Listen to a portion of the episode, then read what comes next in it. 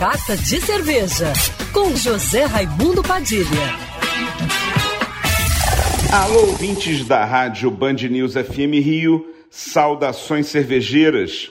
Bem-vindos ao Carta de Cerveja de hoje.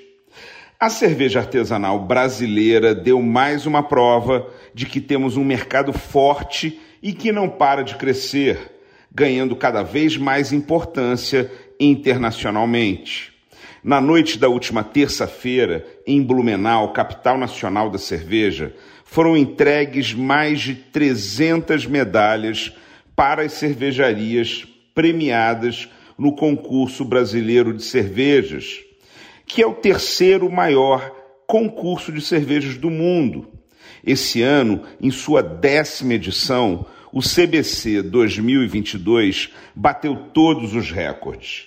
Foram 3.635 cervejas de 587 cervejarias avaliadas por 106 jurados vindos de 21 países.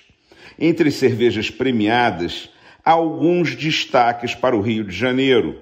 A cervejaria Denker ganhou medalha de ouro na sua recém-lançada Russian Imperial Stout e medalha de bronze para Denker Stout, que no ano passado já tinha levado ouro na competição.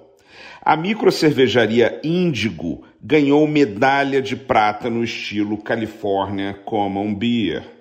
A Blue Point faturou ouro com a Dunkel e bronze com a Tripel. E a Masterpiece ganhou quatro medalhas: prata no estilo Adam Beer e bronze nos estilos Bière de Garde, Barley Wine e Imperial Red Ale.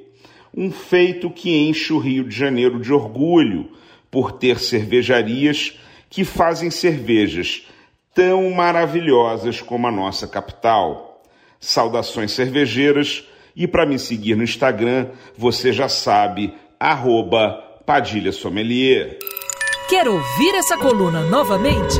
É só procurar nas plataformas de streaming de áudio. Conheça mais dos podcasts da Band News FM Rio.